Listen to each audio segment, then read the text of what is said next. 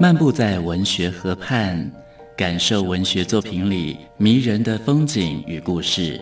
阅读原本是一件孤独的事，可是当我们讨论一起读过的书，这个过程就足以形成最美好的陪伴，也让局促的心灵有了转身的惊喜。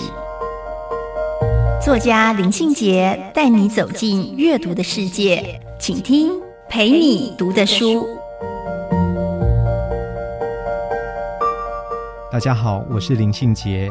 今天陪你读的书，要跟大家分享的作品是杨家贤的散文集《小火山群》。杨家贤的诗跟散文受到非常多年轻朋友的喜爱，充满了美好的质地与想象。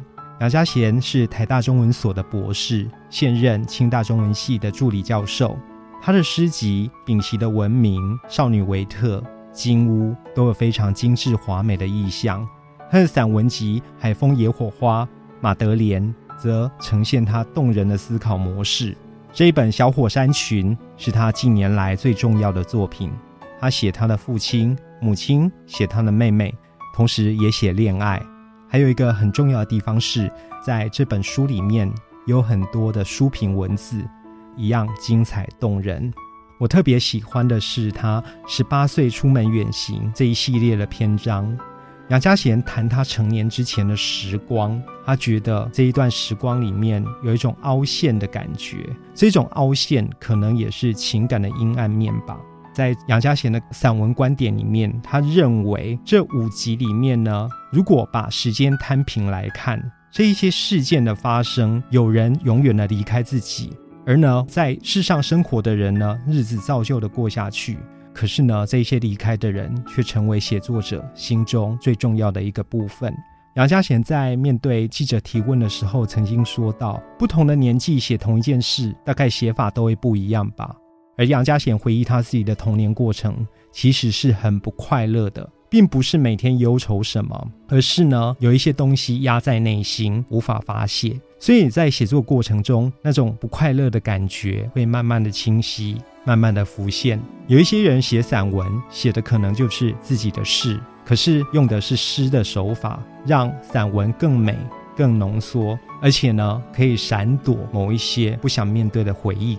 然而，杨家贤在写散文的时候，他说：“如果可以正面面对，那就正面面对吧。”所以常常被人家觉得他很坦诚的交代了自己。《海风野火花》这一本散文出版之后。曾经有读者说，在家里读这本书，读一读，突然就把书合起来，觉得不好意思。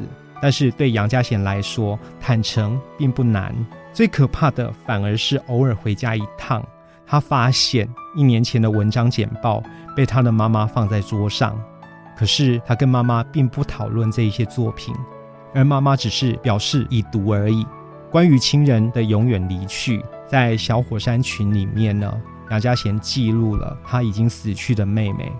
杨家贤说：“死亡未必都是悲与壮，也可能是尴尬。”他的妹妹去世之后，他第一次跟朋友们碰面，怕朋友们会担心，所以呢，自动以刻意轻松的口吻谈起这一段过去。大伙呢，却好像有点尴尬，有点想要回避的意思。之后，他才终于领会到，那是朋友们怕自己伤心。所以才故意绕开这样的话题。如果重新检视我们的生活，我们常常会发现有一些事情其实是绕不开的。《小火山群》这本书里面有一篇文章叫《退回洞穴》，《退回洞穴》这篇文章里面就是杨家贤绕不开的往事。文章开头直接描写妹妹的房间。房间里的湿气闻起来是有重量的，不快乐的。而发生在这一个房间的故事，跟妹妹的死亡产生了连结，也跟杨家贤的书写者的记忆相互的联系。事情发生了，杨家贤去指认妹妹的遗体，安排后续的丧葬事宜，一切行礼如仪。可是这之中其实含藏了多大的痛苦呢？杨家贤于是写道：“心也会绕路，但是命运将指引他回到原地。”今天跟大家分享的作品是杨家贤的《小火山群》，陪你读的书，带您感受生活的美好之地。